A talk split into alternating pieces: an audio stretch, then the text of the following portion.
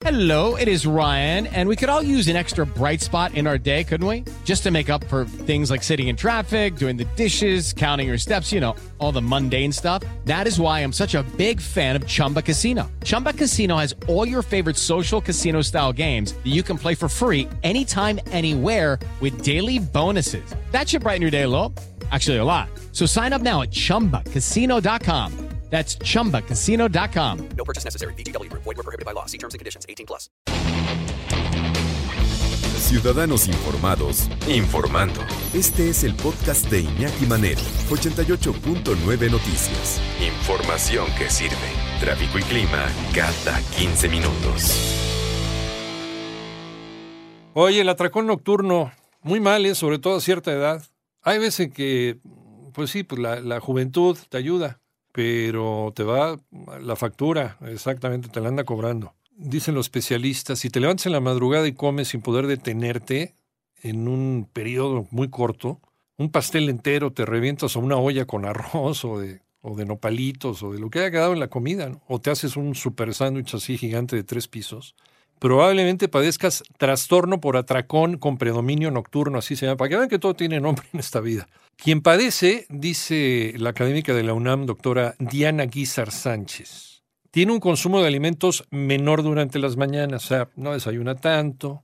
Durante la noche, pues ingiere y de manera excesiva y compulsiva alimentos que representan hasta el 70% de todas las calorías de la jornada y con eso te vas a la cama. Imagínate lo que ha de estar resintiendo tu pobre organismo, tu pobre metabolismo. ¿Cómo, ¿Cómo metabolizas durante el sueño todo eso que te acabas de meter antes de irte a dormir? Y hay gente que se levanta, les digo, a las 12 de la noche y baja a saltar el refrigerador. Ese es el otro atracón nocturno. Eh, y dice también la doctora, excesivos que durante una, la noche comen lo que comerían dos o más personas. Y compulsivo, que se siente desagradablemente lleno y tiene una sensación de pérdida de control al comer, no se puede tener, es una compulsión, efectivamente, cuando estás haciendo algo y no te puedes detener. Así como un sentimiento de culpa posterior al consumo excesivo. Sí, lo haces y después sientes mal, ¿no? Te sientes mal moralmente, digamos. Depresión, ansiedad, estrés, bulimia, trastornos del sueño, algunas de las causas que pueden llevar a una persona experimentar episodios de atracón nocturno. No, hombre, si uno yo con un platito ahí de cereal ya no unas papitas, oye, unas papitas con chilas y un viernes que te quieres regalar ahí viendo la tele en la noche estás con unas agruras. Oye, imagínate meterte este medio pollo rostizado. No, sí, no estoy mintiendo, en serio, ¿eh? El atracón nocturno es una brutalidad de comida. Eso es lo que dicen los especialistas. En un atracón generalmente se consumen alimentos no saludables y con gran contenido calórico, principalmente grasas y carbohidratos simples. Ups. Cereal de caja.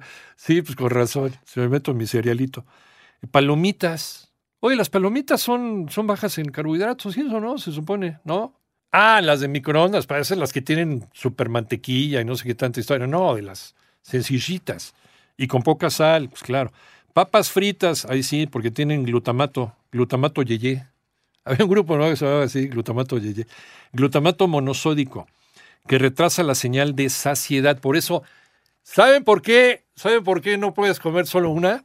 Por ese glutamato monosódico. Es el que provoca que la señal de saciedad que llega al cerebro se retrase. Es por el glutamato yeye este. Es exactamente, es lo que hace que estés trague y trague y trague y trague la botanita.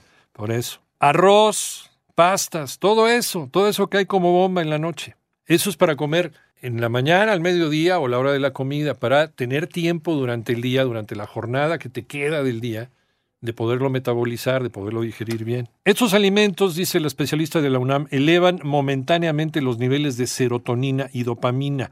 O sea, te produce una sensación de, de, de satisfacción, una sensación de bienestar. Lo que le llaman en inglés comfort food, o sea, comida confortable, te hace sentir bien, o sea, te sientes apapachado pero al rato andas pagando alegremente las consecuencias de tus actos. Generan una sensación de bienestar y en ocasión provocan sueño. Por eso ya cuando te revientas ahí una, una pizzota, te revientas un espagueti de esta carbonara, eh, empiezas como a cabecear, ¿no? ¿no? Estás llevando la contabilidad ahí en la tarde y ya arrastras el lápiz y ya lo rayaste. Bueno, sí, sí les ha pasado, sí, cómo no. Eh, estos alimentos Em, en otros casos, lo que se consume en exceso son proteínas, pero es algo mucho menos común. Y dice la especialista, no me ha tocado que alguien se dé un atracón de apio o de jícama, porque estos alimentos no generan dicha elevación de la serotonina y dopamina. Pero así puedes engañar. Por ejemplo, si no puedes comer este tipo de cosas que engordan o son de carbohidratos y demás, oye, un, pepinito, una, este, ¿no? Una, una zanahoria, por ejemplo, una jícama, con limoncito, con un poquito de, chilecito piquín, eh, ya está salivando, ya, ya se lo antojé. Es bueno para, para poder engañar, ¿no?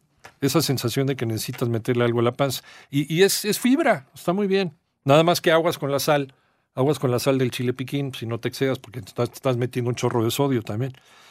Como los carbohidratos se metabolizan rápido, su consumo debe ser mayor para experimentar sensación de saciedad. Dicho de otro modo, la sensación de freno se retrasa y por eso comes más.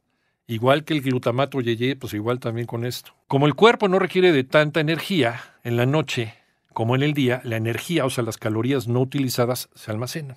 ¿Y qué creen que pasa cuando se almacenan esas calorías? pues engordamos. La doctora explica que normalmente el atracón nocturno va asociado de base al estrés, a un trastorno del sueño o a un problema mental, trastorno de la alimentación, depresión, ansiedad, trastorno por uso de sustancias. La depresión, la depresión también tiene contexto dentro de este atracón nocturno, así que si van a saltar el refrigerador, bueno, ya platicaremos de refrigeradores aburridos y refrigeradores divertidos, pero pero sí, piensen un poquito más en su salud y a qué hora están tomando esos alimentos. Los alimentos no son malos, la cosa es cómo te los administras.